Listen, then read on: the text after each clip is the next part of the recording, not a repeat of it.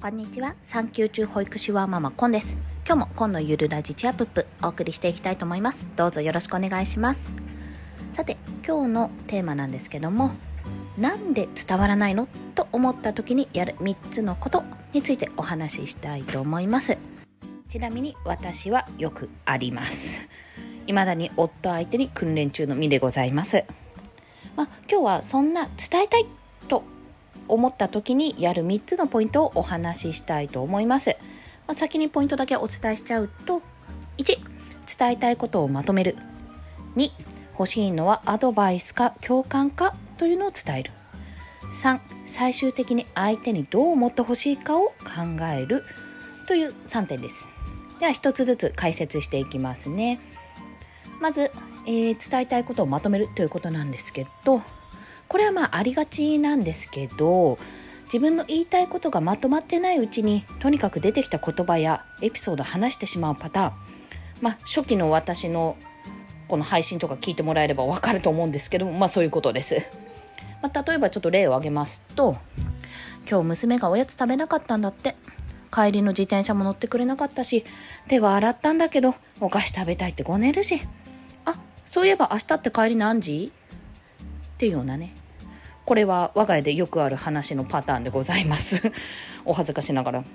別に相手からの正確な返事を求めないなら全然いいんですけど、何が言いたいかよくわからないですよね。結局どこにポイントを置いて聞いたらいいかもわからない状態です。このセリフの要点をざっとまとめると、まあ、一つ、娘がおやつを食べなかったり、自転車に乗ってくれなかったりして困ったということ。まあ、2つ目は、まあ、明日の帰りの時間は何時かというところだと思います。でも、真に伝えたいことってそこではなくて、その内側にある自分の気持ちじゃないですか。まあ、これの場合で言うと、娘の行動に困って辛かった1つ目の場合ですね。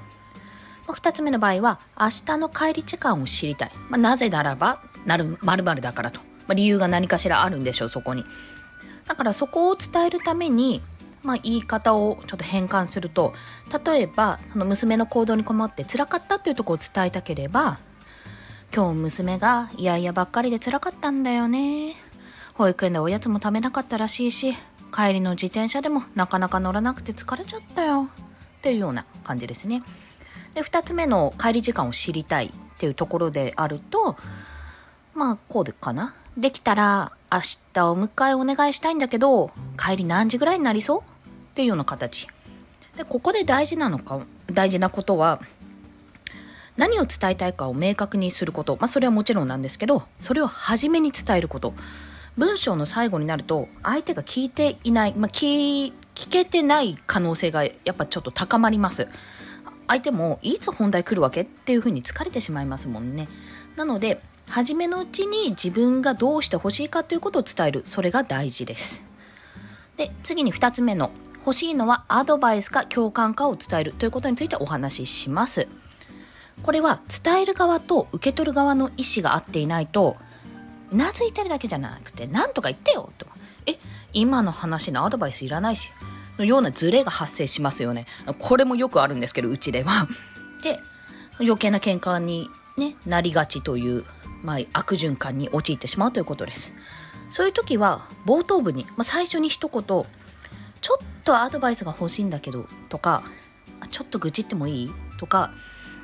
あの、伝える側が欲しいなの、欲しいのはアドバイスなのか共感なのか、そこを伝えると相手もその姿勢で聞いてくれます。これは、あの、実践して、私も実践してやってます、そこは。また、愚痴を聞きたくないって時も、相手がね、たまにあるじゃないですか。まあ、そういった時にちょっと今愚痴聞ける状態じゃないんだよねっていう相手の答えも引き出すことができるんですよ。もうお互いにねこうじゃあ話聞こうかなと思った時になんで愚痴かよって、えー、我慢して聞いちゃったみたいなところがねそういったズレがないようにあの我慢することなくスムーズに会話できるようになると思います。で3つ目最終的に相手にどう思ってほしいかを考えるというところ。まあ、これはアドバイスが欲しいのか共感が欲しいのかというところである程度相手に求めることは叶ってはいると思うんですけど結局のところ自分は相手にどう思ってほしいのかというところを考えてみてほしいんです。そうだね、辛かったね、と気持ちを理解してほしいのか、まあ、疲れたよね、娘と一緒に遊んでるから今日は風呂一人で入りなよ、と相手から提案してほしいのか、まあ、察してほしいみたいなね。それか、まあ、例えば娘の嫌々に対しては、こうしてみたらいいんじゃないと相手に考えを言ってほしいのか、まあ、一緒にこう育児をしてるって感を出してほしいのかっていうとこかな。まあ、伝えたいことが伝わらない時っていうのは大抵自分の中で答えがあるんですよね、まあ、大抵。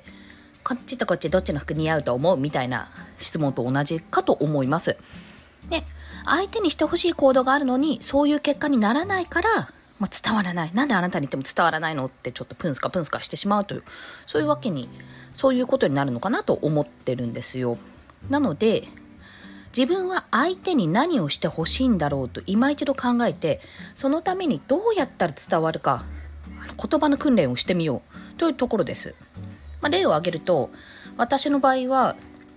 ちょっと一人でゆっくりできる時間をちょうだいっていうことが多いんですよ、まあ、そういう要望が隠れてることが多いので最初に言ったあの例で言うなら、まあ、ちょっと頼みたいことがあるんだけど今話いい？まずそこでね提案ですよ今日のお風呂一人でゆっくり入りたいの？娘のお風呂と私が入ってる間の娘の遊び相手お願いできる？保育園の帰りからイヤイヤがすごくてもうヘトヘトで辛いんだよね？と伝えるかなと。まあ、こんなスムーズには言えないですけどね、実際に。多分もっとグダグダになっちゃうと思うんですが、少なくとも、もう自分はこう、保育園の帰りからいろいろ対応して疲れてるから、娘を見ててくれっていう意思は伝わったかと思います、そこで。まあ、こんな風に、これは一例なんですけども、こんな風に、あの、ポイントをちょっと押さえながら話してみると、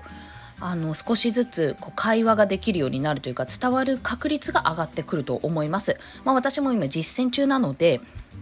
そこはあの、また経過をね、お伝えしていきたいとは思うんですけど、ということで、今回のポイントをまとめると、1、伝えたいことをまとめる。そして伝えたいことをね、最初に冒頭に伝えるってことです。2、欲しいのはアドバイスか共感かを伝える。3、最終的に相手にどう思ってほしいかを考える。この3つです。一つのことを話すのに、こんなにこう準備というか段階が必要なのかと考えてしまいがちなんですけど、これだんだん慣れてきます。もう訓練だと思います。私も本当まだまだなんですけども、少しずつ慣れてきたのを実感しています。そこで。